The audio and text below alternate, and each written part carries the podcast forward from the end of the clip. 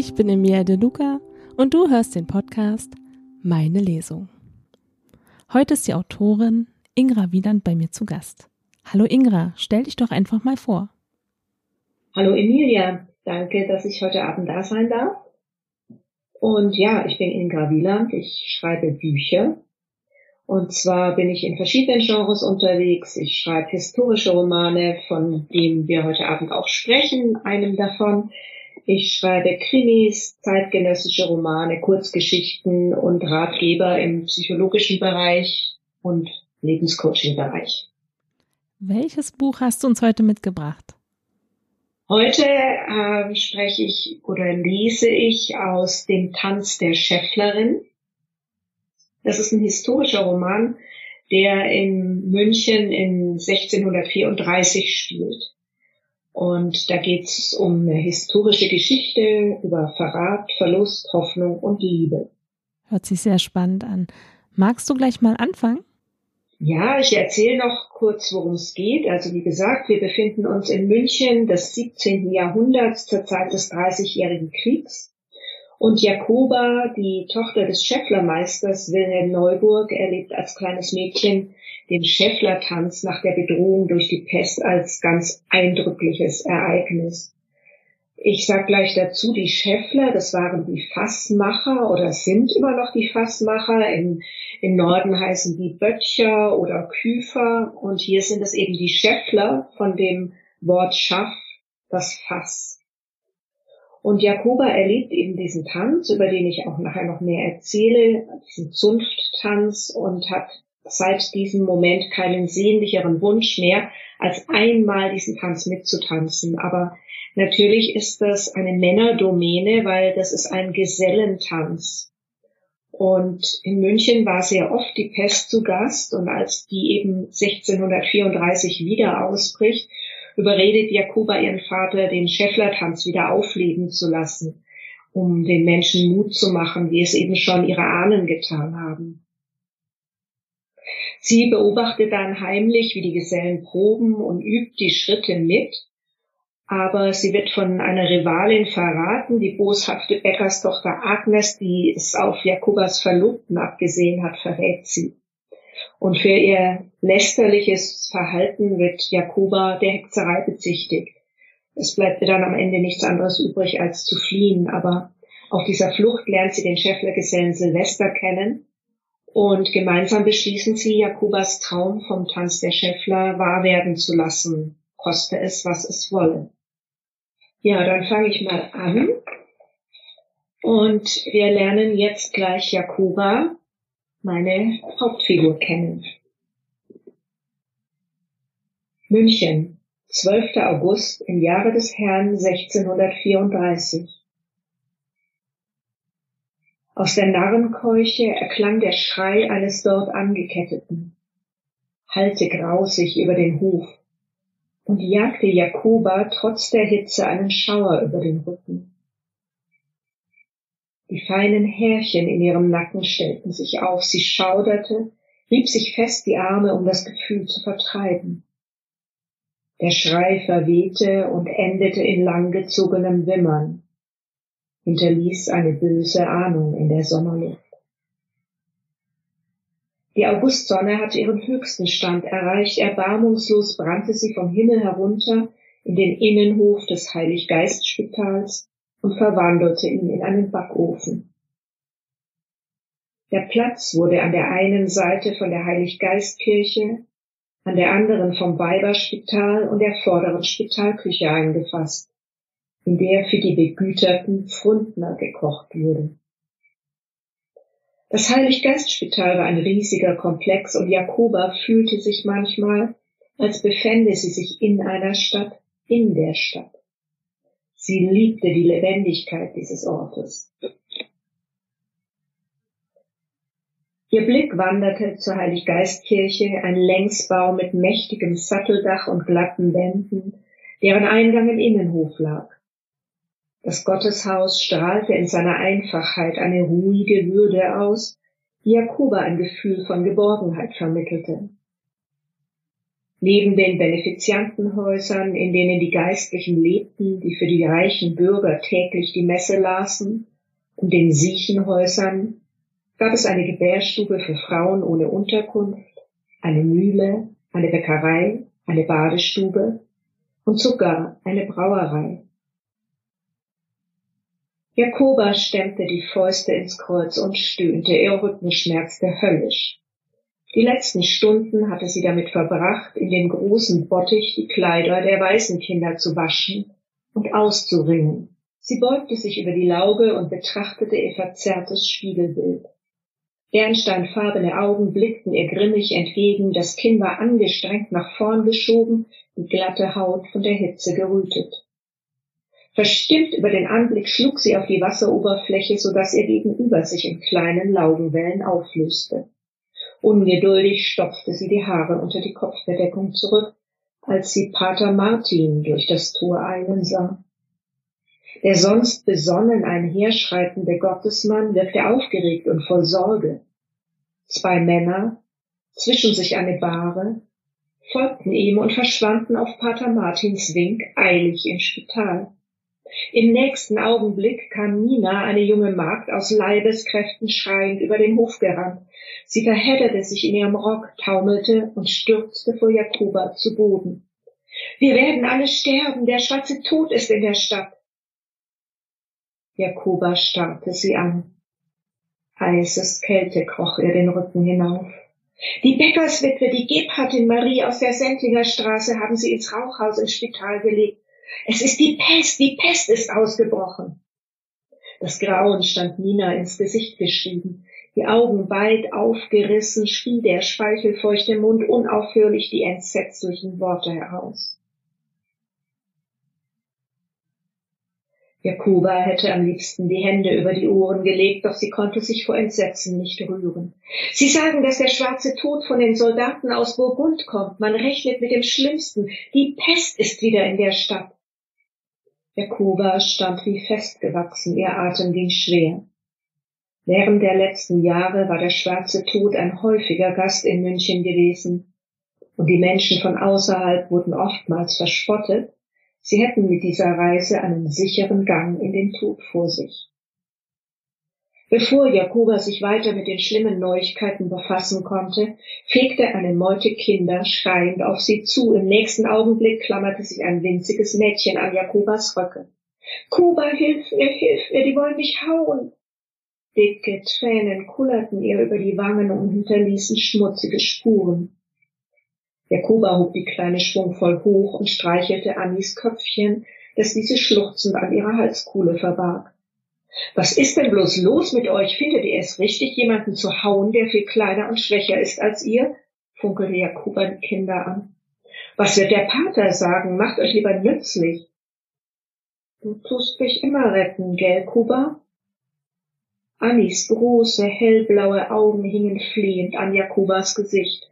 Die zog die Zopfschleife fest und drückte Annie noch einmal an sich. Immer, wenn ich kann, das verspreche ich dir. Ich auch, Kuba, ich will auch immer auf dich aufpassen. Einen verträumten Moment lang wiegte Jakuba das Kind gerührt hin und her. Sie konnte fühlen, wie Annie die seltene Wärme einer Liebkosung hungrig aufsog. Am liebsten hätte Jakuba ihren Liebling mit nach Hause genommen, das Waisenkind umsorgt und aufgepäppelt, der Kleinen ein richtiges Zuhause geboten. Ihr Vater wollte nichts davon wissen und Quirin, der Verlobter, erst recht nicht.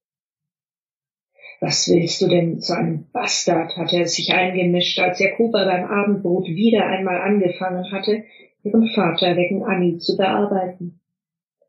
Wilhelm Neuburg, der genauso stur sein konnte wie seine Tochter, hatte nur abgewunken.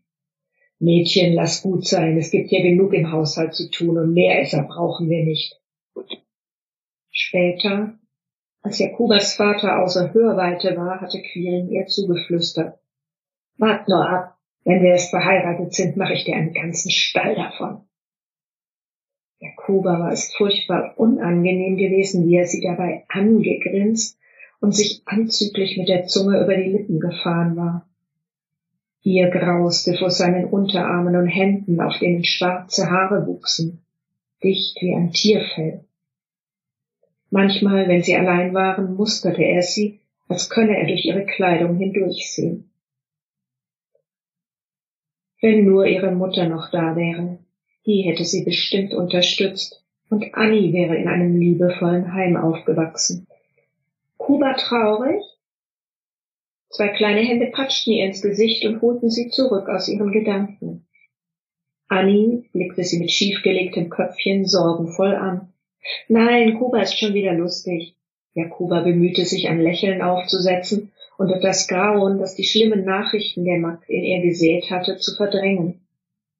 Sicher war alles nur ein Gerücht, das Hirngespinst eines überspannten Mädchens.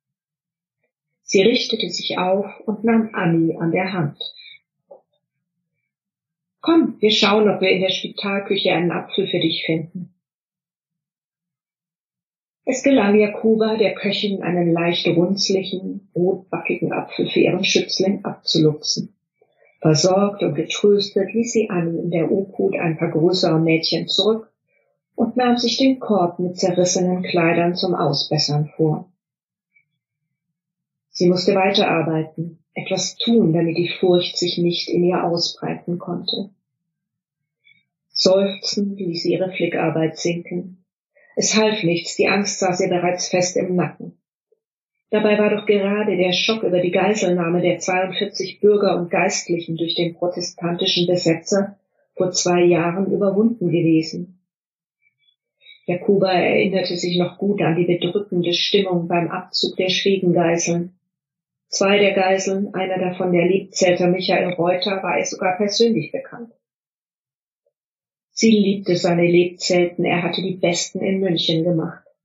Wehmütig erinnerte sie sich an den Geschmack nach Honig, Zimt und Gewürznelken.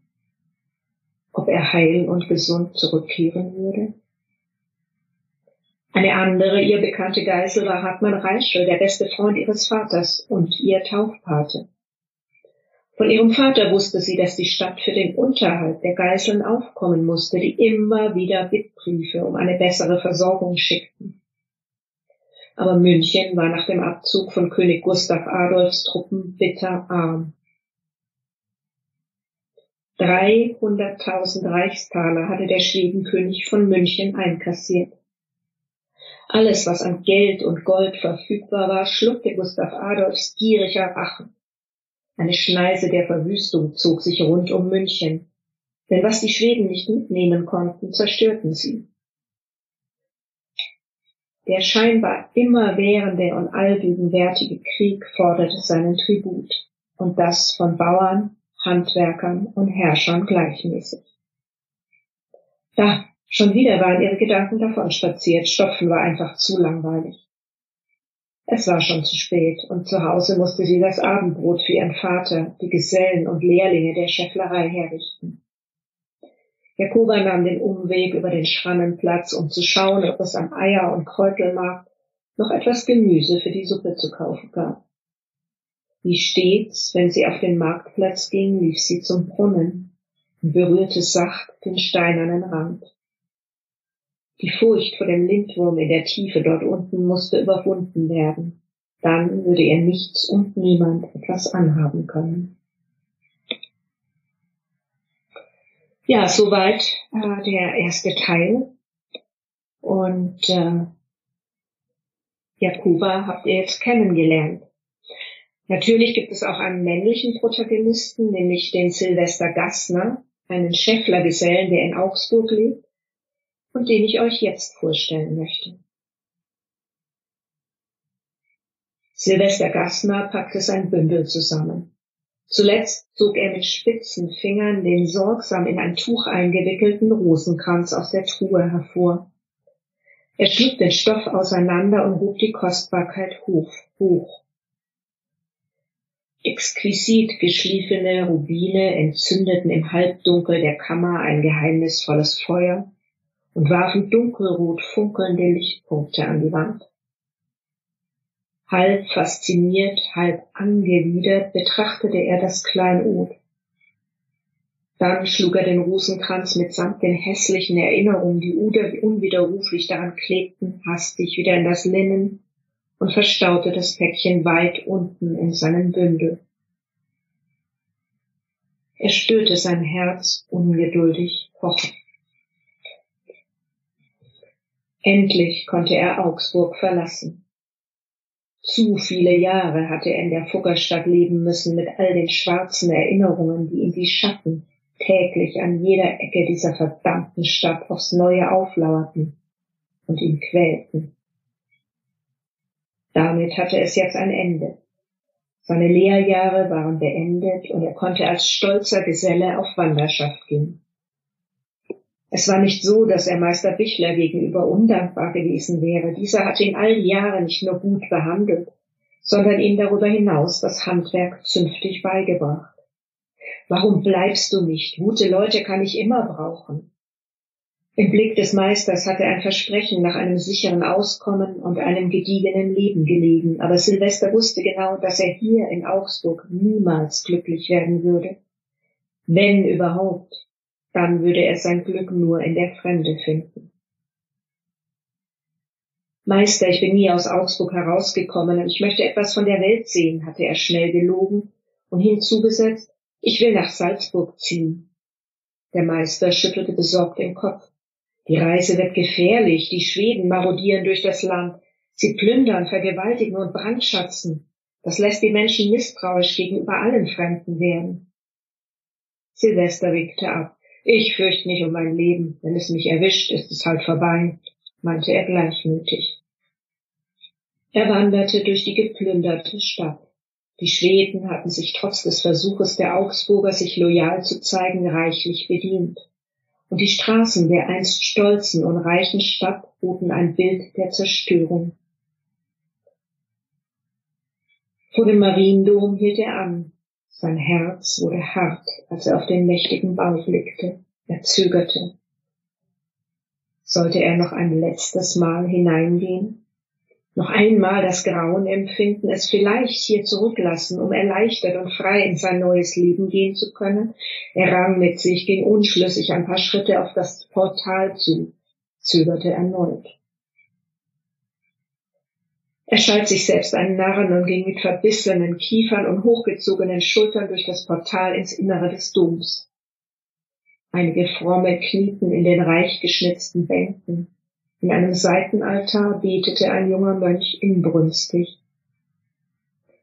Silvester beugte weder Knie noch Haupt, verschmähte das Weihwasserbecken und ging ohne rechts und links zu schauen nach vorn, würdigte den Altar keines Blickes, wie magisch angezogen von der Sakristei.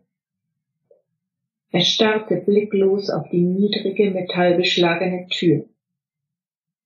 Hinter dieser Tür lag sein Herz begraben. Die Welt um ihn herum versank in Düsternis, in seinem Mund breitete sich ein schaler Geschmack aus, der Geruch von Ambra und Weihrauch verursachte ihm Übelkeit. Die Berührung an seiner Schulter kam unvermittelt, er schrak heftig zusammen, fuhr herum und hob seine Faust zum Schlag. Der Mönch wich entsetzt zurück. Friede mit dir, ich will dir nichts Böses, du bist im Hause Gottes. Draußen schmerzte die milchige Helligkeit des Wintertages in seinen Augen. Er spie einen Fluch aus und machte sich auf den Weg zum Stadttor. Schweren Schrittes stapfte er über das holprige Straßenpflaster fort von dem Dom der Stadt der Qual. Silvester hatte immer geglaubt, wenn er Augsburg verlassen würde, fiele eine unglaubliche Last von ihm, aber als er schließlich die Stadttore durchschritt, bemerkte er, dass ihm kein Blut leichter zumute war.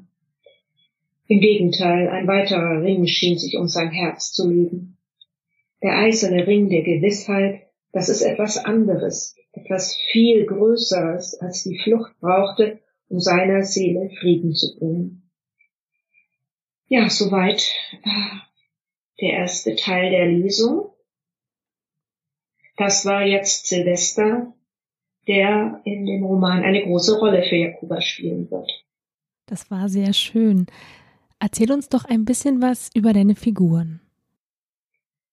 Ja, Jakoba ähm, ist ein junges Mädchen im München des 17. Jahrhunderts, aber sie ist sehr selbstständig aufgewachsen, weil eben ihre Mutter sehr früh gestorben ist, als sie noch klein war und sie seitdem eben den Haushalt des Vaters geführt hat, seine Bücher.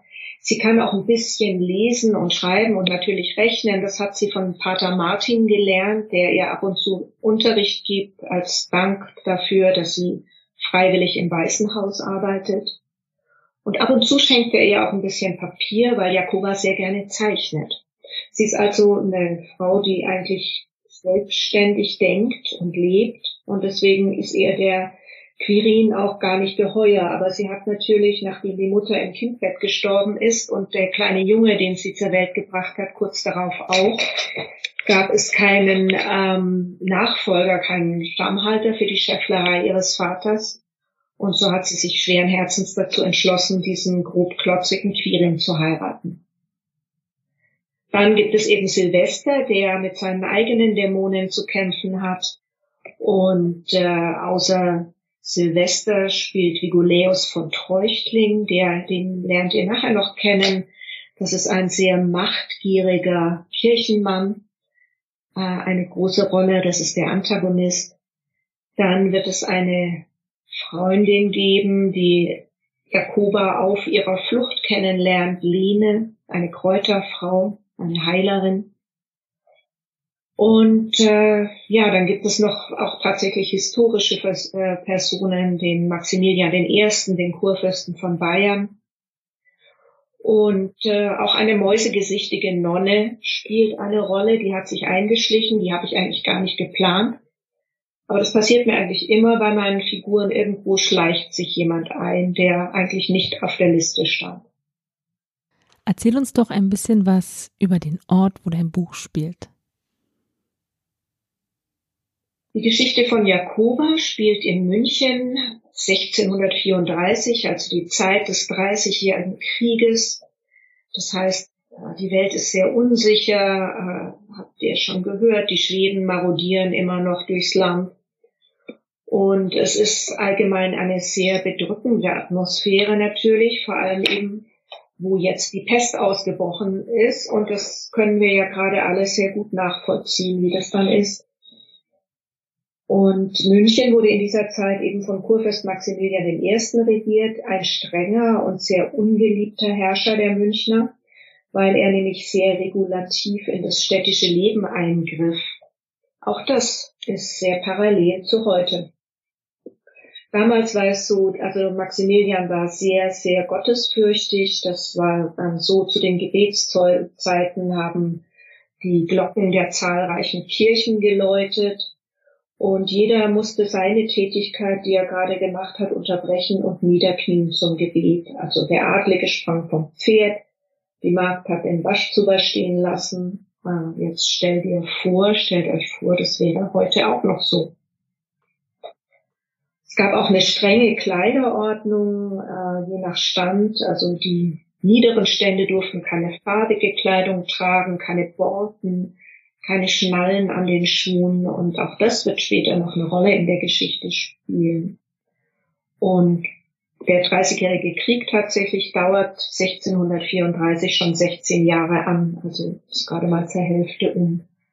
Und in dieser Zeit eben lebt Jakoba ein 16-jähriges Mädchen mit ihrem Vater, dem Wilhelm Neuburger in der im Färbergraben. Das ist eine Seitenstraße der Sendlinger Straße, eine der Hauptadern in München.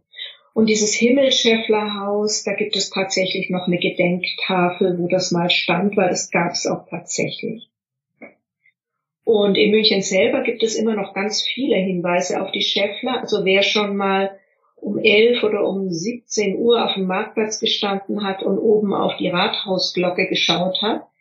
Da kommt ja immer diese Spieluhr und da sind auch Scheffler-Figuren drin, die im Moment allerdings gerade abgenommen wurden und renoviert werden.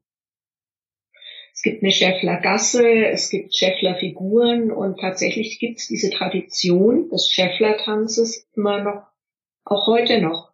Die tanzen alle sieben Jahre und in München gibt es den Fachverein der Scheffler und da hat mir tatsächlich der äh, zweite Vorsitzende, der Christian Baumann, ganz viel bei der Recherche geholfen und ich durfte sogar in die Zunftstube und die alte Zunftfahne sehen. Also das war alles wahnsinnig interessant, als ich da für dieses Buch jetzt recherchiert habe. Magst du gleich mal weiterlesen? Das mag ich sehr gerne. Ja, wir wenden uns jetzt wieder Jakuba zu. Die Lage in München hat sich weiter verschlimmert. Die Pest ist jetzt auch im Waisenhaus angekommen. Jakuba ist erschöpft und die ganze Stadt liegt im Sterben. Damals hatte München etwa 21.000 Bürger und zwei Drittel davon starben während dieser Epidemie 1634. Und er hört jetzt eine Schlüsselszene aus dem Roman, wo Jakoba in der im Färbergraben in dem Haus ihres Vaters ist. Jakoba ballte die Hände zu Fäusten. Freude, sie wollte endlich wieder Freude empfinden und Glück. Das war es, was sie brauchte und die Menschen in der Stadt ebenfalls. Und sie alle hatten ein Recht darauf. Wie fühlte es sich an, glücklich und unbeschwert zu sein? Sie konnte sich nicht erinnern. Schwerfällig kramte sie in ihren Erinnerungen, versuchte den gerissenen Faden neu zu knüpfen. Wann war sie glücklich gewesen? Als sie an der Hand ihrer Mutter in der jubelnden Menschenmenge gestanden hatte als sie Musik aufgespielt hatte, als die Schäffler ihren Tanz dargeboten hatten. Mit stolzem Ernst und prächtig anzusehen in ihrer Zunftkleidung. Und plötzlich schien alles klar. Der Schäfflertanz, ihre heimlich gehütete Leidenschaft, war der Schlüssel zu ihrem Glück und ihrer Zukunft. So stand es in dem alten Buch ihrer Vorfahren. Vergessen war alle Müdigkeit und Trauer. Jakuba fegte mit neuem Schwung die Küche aus, ungeduldig die Rückkehr des Vaters erwartend. Sie rührte tatkräftig in der Suppe, als sich hinter ihr die Tür öffnete und Wilhelm Neuburg die Küche betrat. Mitten in der Bewegung hielt sie inne, aufgeregt drehte sie sich um, schaute den Vater an. Vater, endlich kommst du! Bebend vor Spannung trat sie zu ihm, griff seine Hand, dann sprudelte es aus ihr raus. Du musst die Zunftmitglieder zusammenrufen. Gleich jetzt, heute Abend noch müsst ihr euch treffen. Die Leute brauchen etwas, was ihnen Mut macht, was ihnen wieder Freude ins Leben bringt. Wir, sie stockte und verbesserte sich hastig, die Gesellen sollen tanzen. Wilhelm Neuburg sah seine Tochter kopfschüttelnd an. Kind, was spinnst du dir nur zusammen? Tanzen. Schwer ließ er sich am Tisch nieder und schob Jakoba seine Schüssel hin. Sie war eben im Begriff, ihrem Vater in glühenden Farben auszumalen, wie wichtig es gerade jetzt sei, den Leuten Zuversicht zu vermitteln und dass es kein besseres Mittel dafür gab, als den alten Brauch des Schäfflertanzes wieder zu beleben, als die Tür erneut aufging und Quirin hereinkam. Ohne sie zu beachten, fläzte er sich breitbeinig auf einen Stuhl. Jakoba warf ihm unter gesenkten Wimpern einen schrägen Blick zu und verstummte. Seit dem Vorfall in der Schreibstube hatte sie darauf geachtet, ihm aus dem Weg zu gehen und jeden Abend die Tür zu ihrer Kammer sorgfältig zu verriegeln. Er hatte jedoch keine Anstrengung unternommen, die Begegnung mit ihr zu suchen, geschweige denn, dass er sich entschuldigt hätte. Sie bemerkte die forschenden Blicke, die ihr Vater zwischen den schweigsamen Verlobten hin und her wandern ließ, aber er sagte nichts. Jetzt zupfte sie den Vater ungeduldig im Ärmel. Er blickte auf und machte eine abwehrende Geste. Lass gut sein, Kind. Jakoba senkte verletzt den Kopf. In die beklommene Stille hinein begann Quirin vernehmlich seine Suppe zu schlürfen. Jakoba war zu gekränkt über die heftige Reaktion ihres Vaters, um essen zu können, wollte vor Quirin aber keinen Streit vom Zaun brechen. Dieser grube Klotz störte an allen Ecken und Enden. Fahrig ging sie in der Küche hin und her, räumte ein paar Schüsseln von rechts nach links, kratzte den letzten Rest Schmalz aus dem Topf und verwahrte ihn sorgfältig in einer kleineren Schale. Schließlich schob Wilhelm Neuburg seine Schüssel zurück und wischte sich über den Mund. Jakoba, die verbissen im Kessel rührte, traute ihren Ohren nicht, als sie ihren Vater sprechen hörte. Quirin, was hältst du davon, wenn wir den alten Brauch der Schäffler wieder aufnehmen, den Zunfttanz einstudieren und zur Aufführung bringen, um den Münchnern wieder ein bisschen Lebensmut anzuschaffen? Er rieb sich den Bart und sah den Gesellen prüfend an. Hinter Quirins Rücken schüttelte Jakoba heftig den Kopf und legte den Zeigefinger auf die Lippen, doch ihr Vater achtete nicht auf sie, sondern wartete auf die Antwort seines zukünftigen Schwiegersohns. Der schaufelte gierig Suppe in sich hinein und stieß, ohne aufzusehen, ein nichtssagendes Grunzen aus. Der Zunftmeister runzelte verstimmt die Brauen. Quirin kaute auf seiner Lippe und schien schwerfällig einige Gedankenfetzen in seinem Kopf hin und her zu wälzen. Wenn wir das Tanzen anfangen, wird davon keiner satt, versetzte er schließlich träge. Und gestorben wird trotzdem. Ohne sich zu Jakoba umzudrehen, hielt er ihr augenscheinlich hochzufrieden mit seinem scharfsinnigen Gedankengang seine leer gelöffelte Schüssel hin. Jakoba stand mit verschränkten Armen da und sah geflissentlich über die fordernde Geste hinweg. Herrschaftszeiten! Der Meister wurde ungeduldig. Wenn er etwas nicht ausstehen konnte, dann war das Zauderei und die Ablehnung seiner Vorschläge ohne bessere dagegen zu halten. Verstehst du nicht, Quirin, als Schäfflergeselle hast du Verantwortung für unsere Tradition. Hast du dir nie das Bild in unserer Zunftstube angesehen, gleich neben der Schäfflerfahne? Das siehst du, wie die Schäffler mit ihrem Tanz München vor dem Untergang gerettet haben, damals im Jahr des Herrn 1517, als die Pest noch schlimmer gehaust hat als heute. Herzog Wilhelm hat es damals meinem Ahnen, dem Himmelsschäffler, geschenkt, als Dank und als Anerkennung für die Zunft. Mein Vater selig hat es den Schäfflern für die Zunftstube zur Verfügung gestellt. Quirin schüttelte tump den Kopf. Er hatte offensichtlich keine Ahnung, was für ein Bild der Meister meinte. Jakoba zog die Brauen zusammen. Wenn er in der Zunftstube war, tat er wohl nichts anderes, als eine Maß Bier nach der anderen in sich hineinzuschütten. Da hatte er natürlich keine Zeit, Bilder zu betrachten.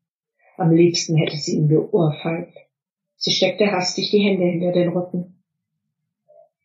Meister Neuburg winkte ab. Er stand auf und nahm seinen Umhang vom Wandhafen. Ich gehe und schaue, wen ich von den Ältesten antreffe und berede die Sache mit ihnen. Jakoba stand vor dem Herd, hin und her gerissen von ihren Gefühlen. Am liebsten hätte sie ihren Vater begleitet, aber er hätte dies schlichtweg als ungehörig abgelehnt. Die Zunft war Männersache. Quirin, auf geht's, begleite mich, die Sache geht vor allem euch Gesellen an. Sein Tonfall machte klar, dass es sich nicht um eine Bitte handelte und Quirin stand mit mürrischem Gesicht auf, um dem Meister zu folgen. Als sich die Tür hinter den Männern schloss, atmete Jakoba erleichtert auf. Sie ließ sich auf einen Schemel sinken, umschlang ihre Schultern mit beiden Armen und schaute zur rußigen Decke hinauf, als würde sich dort die Antwort auf alle Probleme finden lassen. Ihre Gedanken und Gefühle schlugen Kapriolen. Ihr Herz klopfte heftig gegen die Rippen, als wollte es ihr gleich aus der Brust springen. Tief in ihrem Inneren spürte sie, dass etwas Bedeutsames in Gang gekommen war. Ja, das war der Teil, in dem Jakoba eine überraschende Veränderung bei ihrem Vater stattfindet. Zuerst hat er ja erstmal so getan, als lehne er es völlig ab, aber dann denkt er darüber nach und findet die Idee vielleicht doch ganz gut und belebt jetzt tatsächlich dann mit der Zunft, mit den Gesellen den Schäfflertanz wieder. Und der Schäfflertanz ist eben ein ganz besonderer Tanz. Das ist ein Reigentanz. Die Männer tragen äh, grüne Buchsbögen in den Händen und formen mit in diesem Tanz mit immer wieder dem gleichen Schritt ganz verschiedene Figuren. Ja, also wer das mal sehen äh, kann, sollte sich echt anschauen. Das ist eine ganz tolle Sache und die findet eben immer statt zwischen ähm, Heilige Drei Könige bis zu dem Aschermittwoch. Also da ist dann der letzte Tanz und es sind ganz viele Stellen eben in München, wo der getanzt wird. Aber man findet es sicherlich auch im Internet was drüber. Jetzt äh, lasse ich euch noch äh, Einblick haben in den Antagonisten, in den Chorherrn Vigoleus von Treuchting. Eine wichtige Figur in dieser Geschichte, ein machtbesessener Kirchenmann, der eine schicksalshafte Rolle in Jakobas Leben spielt. Während die Schäffler sich um die Rettung der Stadt kümmerten und in jeder Hinsicht ihr Bestes gaben, webten andere an ihren eigenen Geschicken. Chorherr Viguläus von Treuchtling thronte in einem Lehnstuhl nahe dem Feuer, in seinem Haus in der Kaufingerstraße. Düster blickte er in die Flammen, während er rastlos den fein geschliffenen Kelch in seiner Hand hin und her drehte. Im Schein des Feuers funkelte der Malvasierwein um die Wette mit den prächtigen Rubinen am Finger des Kirchenmannes. Die Ursache seiner miserablen Stimmung war die Verzögerung seiner Vorhaben durch die Seuche. Diese verdammte Pest hatte seine Pläne empfindlich gestört und er hasste nichts mehr, als wenn ihm etwas in die Quere geriet. Die Tür öffnete sich und Odo, sein Ablatus, glitt lautlos herein. Ehrwürdiger Herr, ein Schreiben vom Rat. Während Udo dem Chorherrn ein Tablett mit dem versiegelten Brief reichte, verbeugte er sich mit betont demütiger Miene. Missbilligend nahm Biguläus den muffigen Körpergeruch des Mönchs wahr. Er stellte den Kelch ab und griff nach dem Brief. Im letzten Augenblick zuckte seine Hand zurück. Ist der Brief ordnungsgemäß geräuchert geworden? Mehrmals, ehrwürdiger Herr, mit Wacholder, Weihrauch und Nikoleus vermied es einzuatmen, winkte gereizt ab und griff mit spitzen Fingern nach dem Brief, bemüht, die schmuddelige Hand des Mönchs nicht zu berühren. Schon gut, schon gut, du kannst dich zurückziehen. Udo katzbuckelte erneut und trat den Rückzug an. Nikoläus wartete, bis sich die Tür geschlossen hatte. Ungeduldig brach er das Siegel, hielt den Brief in den Schein des Feuers und las. Mit jeder Zeile wurde seine grimmige Miene entspannter. Als er geendet hatte, verzogen sich seine Lippen zu einem zufriedenen Lächeln. Er trat zu dem Vogelkäfig neben dem Fenster und lockte die Lerche darin mit zärtlichen Lauten. Er griff durch das Gitter und strich behutsam über das Gefieder des Vogels, während er noch einmal das Schreiben überflog. Wenigstens das klappt, knurrte er und verfütterte den Brief an die Flammen. Als Mitglied des Domkapitels mit Bürgerrecht der Stadt hatte er in der kurzen Zeit, seit der Bischof von Freising ihn nach München entsandt hatte, schon viel erreicht. Doch sein Streben nach Macht und Reichtum drängte ihn unaufhaltsam voran. Jakob Goller war schon seit Ewigkeiten Propst. Es war an der Zeit, dass er abgelöst wurde. Nicht einmal der deutschen Sprache war der Mann mächtig, das musste man sich vorstellen. Wenn ihm, Liguleus, dieser Schachzug gelang, wäre sein Sitz im geistlichen Rat der Stadt sicher. Dann konnte er mitentscheiden über die Geschicke von weltlichen wie von geistlichen. Vor allem zugunsten seines eigenen Auskommens. Er würde sich einen kleinen, aber feinen Landsitz gönnen, auf den er sich von Zeit zu Zeit zurückziehen könnte, wie es sich für einen Propst gehörte. Vogelvolieren wollte er sich bauen lassen, eine ganze Heckenreihe mit einem Käfig am anderen. Pfauen, die über seinen Rasen schritten, Fasane, deren goldbuntes Gefieder in der Sonne leuchtete. Die Blutenburg vor den Toren Münchens wäre ihm gerade recht. Er hatte bereits einen guten Kontakt zum Hofvizekanzler aufgebaut, der die Blutenburg für den Hof verwaltete. Der Gedanke, dass Kurfürst Maximilian ein strenges Regiment unter den Räten führte und denselben disziplinierten Lebenswandel, mit dem er sich selbst kasteite, von jedem von ihnen forderte, kam ihm in den Sinn. Er schob den unliebsamen Gedanken zur Seite und träumte weiter von einer pompösen Karriere, während er ununterbrochen die Rubine seines Rosenkranzes durch die Finger gleiten ließ. Das war der zweite Teil und jetzt kennt ihr auch Sigulus von Treuchten. Sprechen wir doch über die Schäffler-Tradition und den Tanz. Ja, äh, ich habe vorhin schon erwähnt, also es ist ein Tanz der Gesellen, nur Männer tanzen den. Und tatsächlich ist es auch wirklich schwer. Diese Buchsbögen, die haben ein ganz, ganz schönes Gewicht. Ich habe da mal einen hochgehalten. Und äh, die werden während dieses Tanzes auch getauscht und gedreht und nach oben gestemmt, umwoben eben mit Buchs, der für das ähm, ewige Leben steht, für das wiederaufwachende Leben. Und die Scheffler sind eben nach dem Ende der Pest, wenn sich alle Leute verbarrikadiert hatten in ihren Häusern, auf die Straße gegangen. Und das habe ich im Buch eben später auch beschrieben. Mit Pfeifen, mit Trommeln haben sie Lärm gemacht, haben sie Musik gemacht und sich dann auf den Marktplatz gestellt und diesen traditionellen Tanz getanzt. Und diese einzelnen Figuren, die Schlange, die Krone, die vier Räder, also da gibt's äh, diverse äh, Figuren und, und Abschnitte, die haben alle eben eine ganz große Symbolkraft, so dass die, das Radwerk des Lebens wieder in Gange kommt und ja, die Leute einfach sich wieder aus den Häusern trauen, weil sie sehen, es geht weiter, die Pest ist vorbei. Also deswegen passt das ja auch gerade so gut, weil es ganz viel Parallelen gibt. Wie sind die Menschen damals mit der Pest umgegangen? Ja, auch ganz ähnlich äh, zum Teil wie heute, ähm, wobei noch wesentlich brutaler. Da gab's ähm, auch Ausgangssperren, aber jeder, der erkrankt war, der wurde äh, kurzerhand in seinem Haus eingemauert. Also da wurden die Türen vernagelt mit Brettern.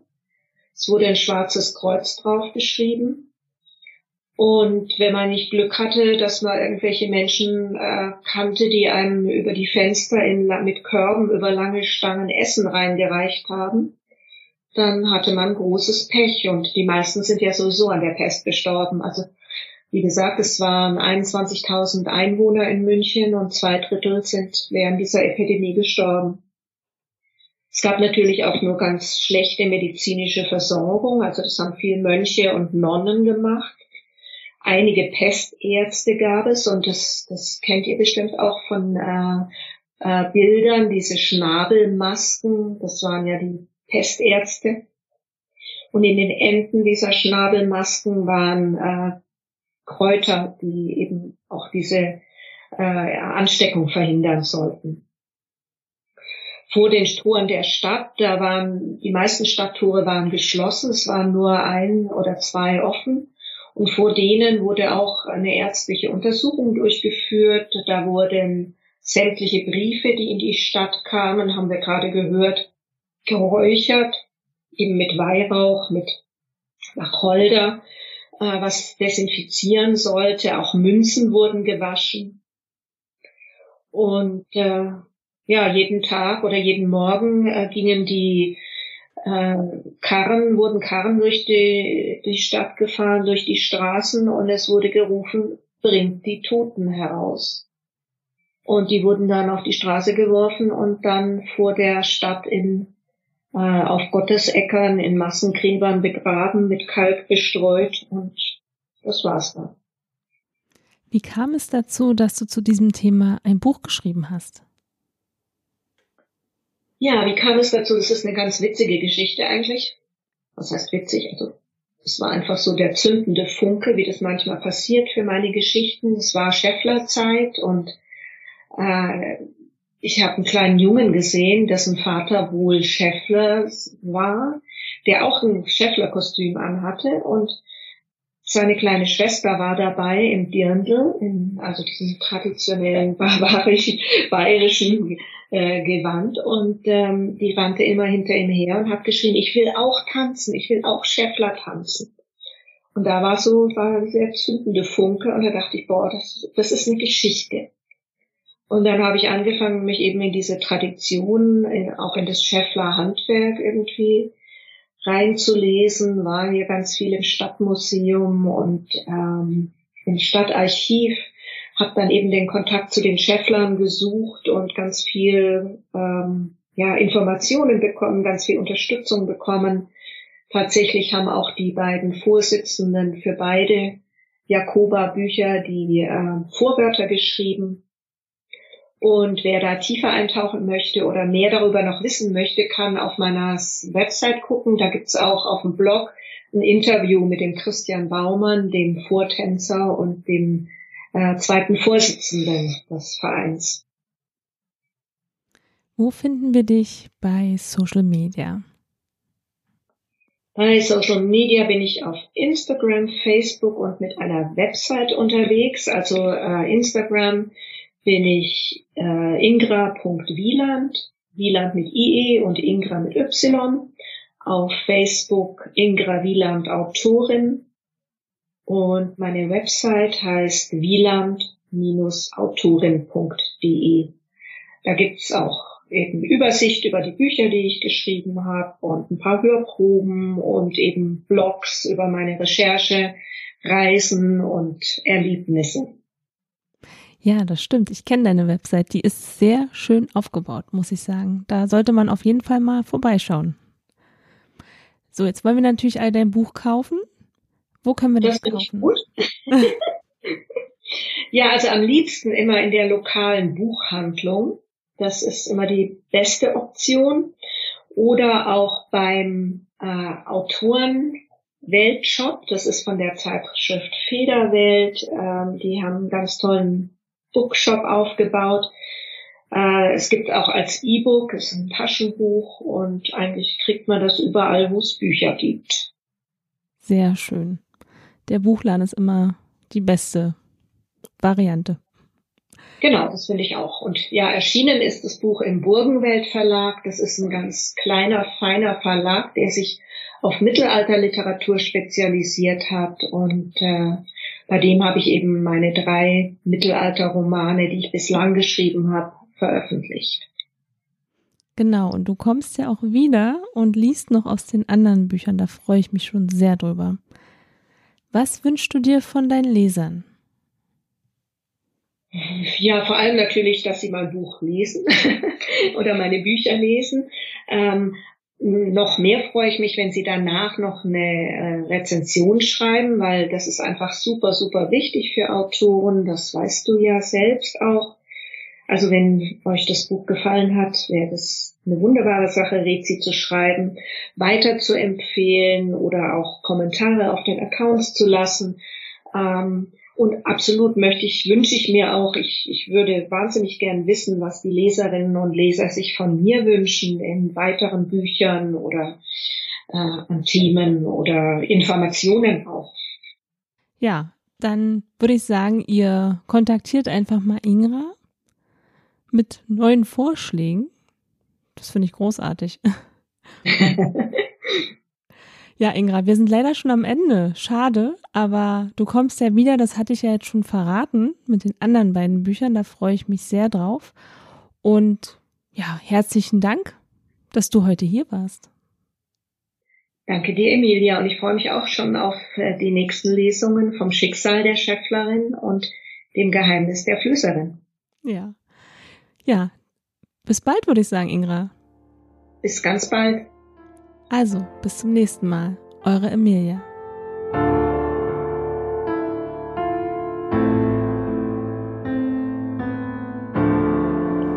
Wenn dir die Folge gefallen hat, abonniere den Podcast und über eine Bewertung würden wir uns sehr freuen. Meine Lesung.